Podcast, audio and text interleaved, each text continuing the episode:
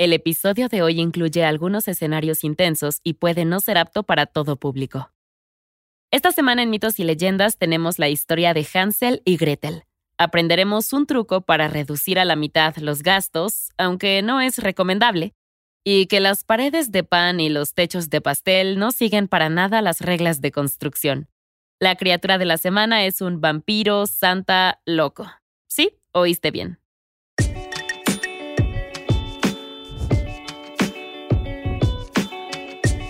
Esto es Mitos y Leyendas.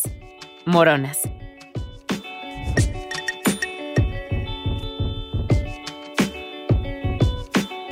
Este es un podcast donde contamos historias de la mitología y el folclore. Algunas son muy populares y aunque creas conocerlas, sus orígenes te sorprenderán. Otros son cuentos que quizá no hayas escuchado, pero que realmente deberías. El episodio de hoy está inspirado en una de esas historias que probablemente te sea familiar, Hansel y Gretel. Tiene lugar aproximadamente en la Europa del siglo XIV y comenzamos con un leñador que encuentra algo inesperado. El leñador había estado rodeado de árboles toda su vida, e incluso con el sistema de educación de la Edad Media, estaba bastante seguro de que los bebés no crecían en sus copas. Además, su hijo no había nacido así. Cuando el buitre regresó, supo que tenía que actuar. En poco tiempo, el leñador ahuyentó al animal con su hacha, subió al árbol y rescató al bebé. Con suavidad, acuñó a la niña en sus brazos, calmándola mientras lloraba. La llevó directamente a casa y la colocó junto a su hijo, un bebé de la misma edad. Gretel. La llamaría Gretel. Durante un tiempo la pequeña familia, el leñador, su esposa y sus hijos, Hansel y Gretel, vivió una vida tranquila en el bosque. La madre se ocupaba de la granja y educaba a los niños, mientras el padre se ganaba la vida cortando troncos. Juntos iban al pueblo y vendían la madera que les sobraba a cambio de provisiones. Era una vida sencilla, pero buena. Entonces llegó el año 1315. Una primavera fría desembocó en un verano fresco y lluvioso que perjudicó la cosecha de cereales de ese año.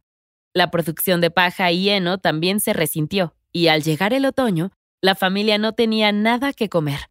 Todo el mundo, al parecer, estaba en una situación similar y esperaba que el año siguiente fuera mejor. A medida que las lluvias continuaban en 1316, la gente comenzó a sacrificar a sus animales de transporte para poder poner algo en sus estómagos vacíos. Pero al llegar 1317 continuó lloviendo. La desesperación comenzó a instalarse definitivamente.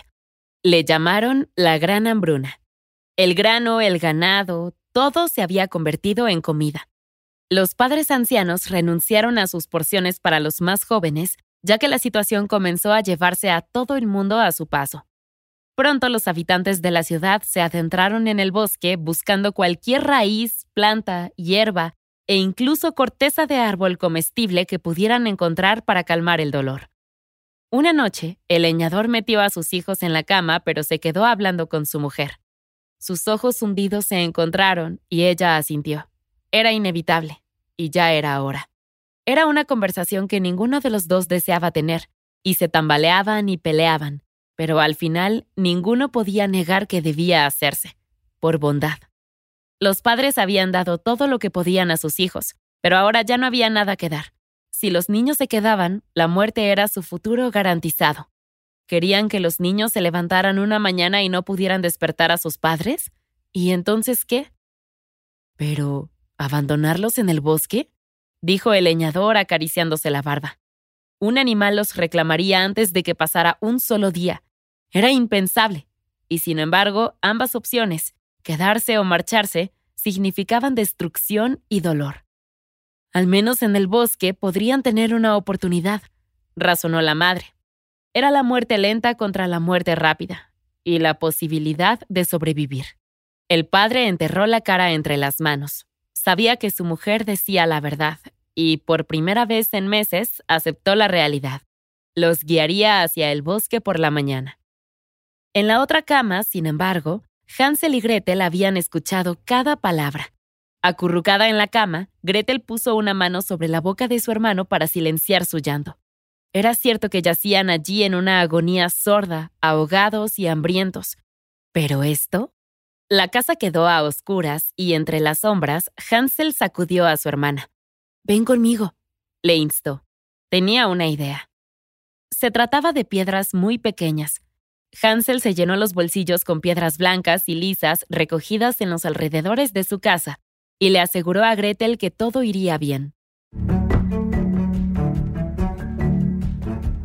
La mañana de aquel terrible día, Hansel se quedó rezagado. El padre giró hacia atrás y encontró a Hansel mirando al techo. Padre, estoy mirando a mi gato blanco que está sentado en el tejado. Quiere despedirse de mí, dijo Hansel con una sonrisa. Era obvio que se trataba de una táctica para hacer tiempo, y la madre lo agarró por la camisa y tiró de él. No era un gato, no tenían un gato. Si lo tuvieran ya se lo habrían comido. Era el sol, explicó ella. No lo mires fijamente. En serio, ¿por qué siempre había algo cuando intentaban salir de la casa? Pero existía una buena razón por la que Hansel se quedó atrás ese día. Cada pocos metros se le caía una de esas piedras blancas y lisas que había apilado en sus bolsillos la noche anterior. Ni su madre, que lo llevaba agarrado de la muñeca y tiraba de él, se dio cuenta de que las piedras caían. En un claro, mamá y papá dijeron a los niños que jugaran en silencio mientras los mayores trabajaban. Quédense aquí, instó la madre. Tampoco vengan a buscarnos, ya volveremos. Este es un día normal, no estoy llorando, tú estás llorando. El padre abrazó a los niños y les pasó algo. El otro día había ido a la ciudad. Los precios del trigo eran una locura, pero quería darles una oportunidad. Era media barra de pan. Con una sonrisa triste, reiteró el mensaje de la madre. No se muevan. Volverían por ellos al final del día. Y así, Hansel y Gretel se sentaron en el claro del bosque, escuchando a sus padres trabajar justo dentro de la línea de árboles como habían hecho durante tantos años. Incluso se sorprendieron cuando, hacia la hora de salida, siguieron oyendo el golpe rítmico del hacha cortando los árboles. Finalmente, bien entrada la noche, Hansel se puso en pie. El hacha seguía cortando los árboles. Tal vez, tal vez, tal vez mamá y papá no los estaban abandonando después de todo. Hansel apartó algunas ramas y asintió. No, definitivamente se habían ido. Cerca de allí, un pesado trozo de madera colgaba atado a una rama. Se balanceaba con el viento, creando la ilusión de que su padre estaba trabajando cada vez que se balanceaba contra los árboles. Así que los padres lo habían hecho de verdad. Habían dejado morir a Hansel y Gretel. Pero los niños, sin embargo, tenían un plan preparado.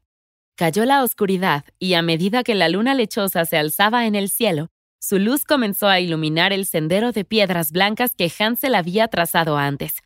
Mientras los niños caminaban, hablaban. Tenían que darle crédito a sus padres. Eran minuciosos. No solo habían ido a una parte nueva del bosque, sino que dieron media vuelta para desviarles del camino de vuelta a casa.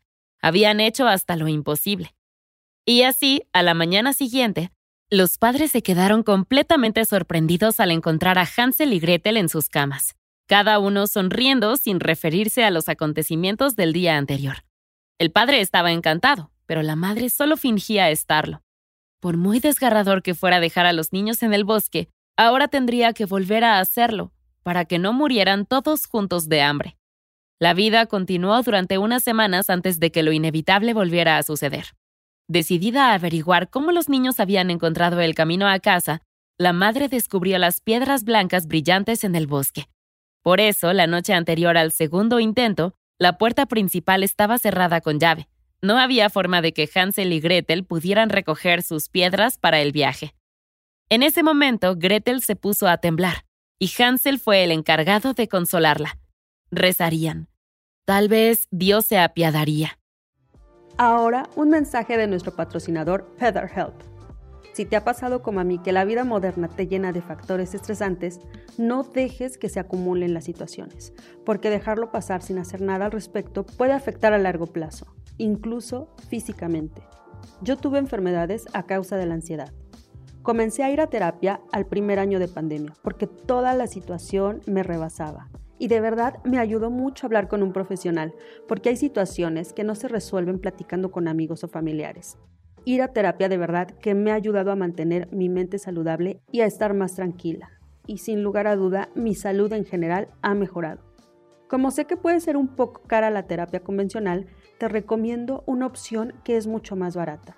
Se trata de la terapia en línea de FeatherHelp, que ofrece sesiones de terapia por video, teléfono e incluso por chat en vivo.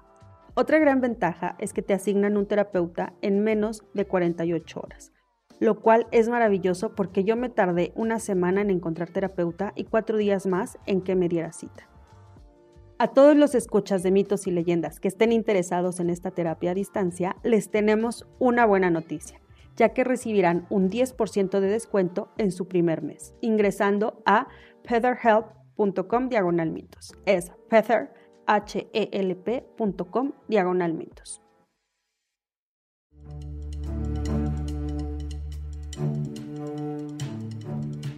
Solo que la respuesta que querían no llegó. Parece que me he equivocado. Estamos condenados, anunció Hansel al día siguiente, cuando su rastro se perdió. Sin las piedritas brillantes, su única opción era lo que había quedado de la barra de pan, y la mamá no se había creído ni de lejos lo de estaba mirando hacia atrás a una paloma en el tejado. Esta vez, Hansel solo había podido dejar caer el pan cada varios metros, y para cuando los niños se pusieron en marcha, las migas habían desaparecido. La mayor parte del día caminaron en círculos, adentrándose cada vez más en una parte del bosque que ninguno de los miembros de la familia había visto antes. Cuando el atardecer se convirtió en noche y los niños encontraron el último sendero, se dieron cuenta de algo. No solo habían perdido el camino de vuelta, sino que habían perdido la fogata que su padre había construido para ellos. Los niños se miraron entre sí. ¿Esto era real? Parecía ser realmente habían sido abandonados. Mientras los sonidos del bosque los rodeaban, hermano y hermana se abrazaron sin que ninguno de los dos tuviera idea de lo que harían después. Al final del tercer día, los dos niños se derrumbaron. Habían dormido cada que podían, que era casi nunca, y se habían comido el último pan casi al instante. En cada arroyo, Hansel y Gretel bebían lo que podían, pero no era suficiente. Bien entrada la noche, notaron algo, Gretel fue la primera en abrir los ojos y dio un codazo a su hermano. Sintió que la sacaban del suelo como una marioneta. ¿También lo sintió Hansel? ¿Y vio lo mismo que ella? Ante ellos había una casa de campo que era impresionante por sí misma. Parecía haber aparecido de la nada. Sin embargo, lo más sorprendente era su construcción. Una casa de campo hecha de comida. Sus paredes eran de pan, el techo de pastel y las ventanas de azúcar. Ahora, cuando estás hambriento y abandonado por tus padres por segunda vez en el bosque oscuro, lo primero que piensas no es, oye, ¿por qué existe este edificio? En una semana esas paredes de pan estarán enterradas bajo un techo de pastel porque el pan empapado no puede soportar la carga, o estarán enterradas bajo un techo de pastel porque los pájaros se han comido todo. De cualquier manera, es un desastre pegajoso garantizado porque esa casa de comida no está construida para durar. Y sin embargo, con Hansel mordisqueando inmediatamente el techo y Gretel lamiendo los azucarados cristales de las ventanas, la casa hecha de comida obtuvo el resultado para lo que fue construida. Tan hambrientos estaban los niños que una barra de pan gratis habría bastado para atraerlos a la casita. Pero dentro también había una decoración deliciosa y una ancianita. Hansel se revolcaba en la escarcha y Gretel daba cabezazos a las ventanas cuando ambos niños oyeron una suave y bonita voz desde el interior. ¿Quién anda ahí? Hansel miró a Gretel, que se encogió de hombros. Es. es el viento, respondió Gretel. ¿Que sopla por el aire? Hansel le mostró un pulgar hacia arriba a su hermana. Buena salvada. Gretel sonrió y se abalanzó contra una tercera ventana. En ese momento la puerta de entrada se abrió y la figura de una hada experimentada salió deslizándose. Los niños se congelaron y dejaron caer sus dulces, pero la mujer solo sonrió. Entonces se fijó en sus ropas rasgadas, sus arañazos recientes, la suciedad acumulada en sus piernas durante días en el bosque. Su frente se arrugó de preocupación. Estos niños, ¿dónde habían estado vagando? Vengan conmigo, dijo. Les daré algo bueno. Con eso, el hada volvió a la casa dejando la puerta abierta de par en par. Hmm, ambos niños pensaron un momento. ¿Era la sorpresa de dentro mejor que el pastel del techo? Lo dudo, pero lo intentarían. La sorpresa no defraudó. En el interior había una mesa repleta de leche, pastel, azúcar, manzanas y todo tipo de frutos secos. Los niños se pusieron a comer y compartieron con su anfitriona todo lo relacionado con la gran hambruna que se había extendido por todo el país. ¿Se había enterado la señora? Con un encogimiento de hombros, su anfitriona respondió que vivía en lo profundo del bosque y que no salía mucho. Pasaron momentos mientras los niños se atiborraban de todo tipo de golosinas. Por fin, la mujer se levantó y suspiró. Estos pobres niños estaban tan flacos, iban a tardar mucho. Gretel miró de un lado a otro. ¿Tardar en qué exactamente? La mujer arqueó las cejas. O en que estuvieran lo suficientemente bien como para viajar de nuevo. Pueden quedarse todo el tiempo que quieran, añadió.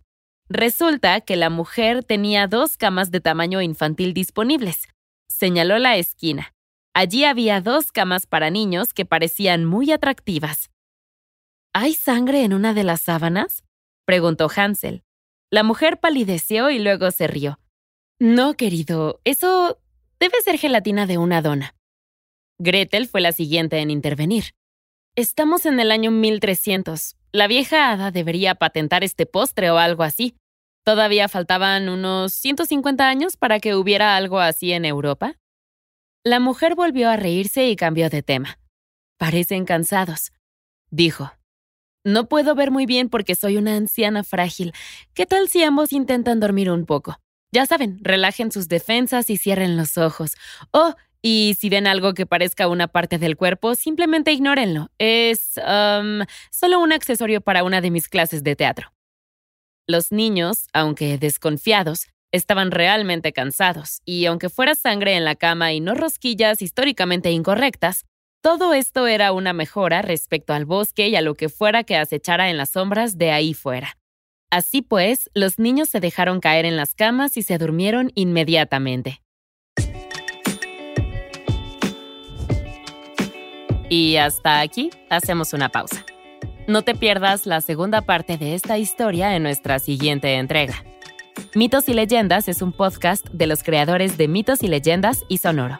Todas las historias y los episodios se basan en la exitosa franquicia de podcast Myths and Legends de Jason y Carissa Weiser. Nuestro tema principal es de la banda Broke for Free y la música de la criatura de la semana es de Steve Combs. Existen enlaces a más música en las notas del podcast.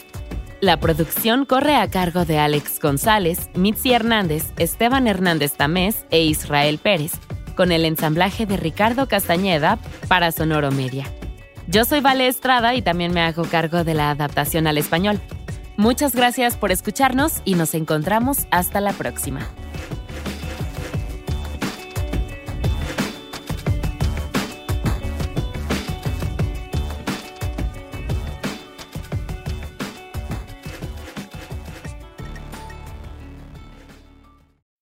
When you need mealtime inspiration, it's worth shopping Kroger, where you'll find over 30,000 mouthwatering choices that excite your inner foodie. And no matter what tasty choice you make, you'll enjoy our everyday low prices, plus extra ways to save, like digital coupons worth over $600 each week. You can also save up to $1 off per gallon at the pump with fuel points. More savings and more inspiring flavors make shopping Kroger worth it every time. Kroger, fresh for everyone. Fuel restrictions apply.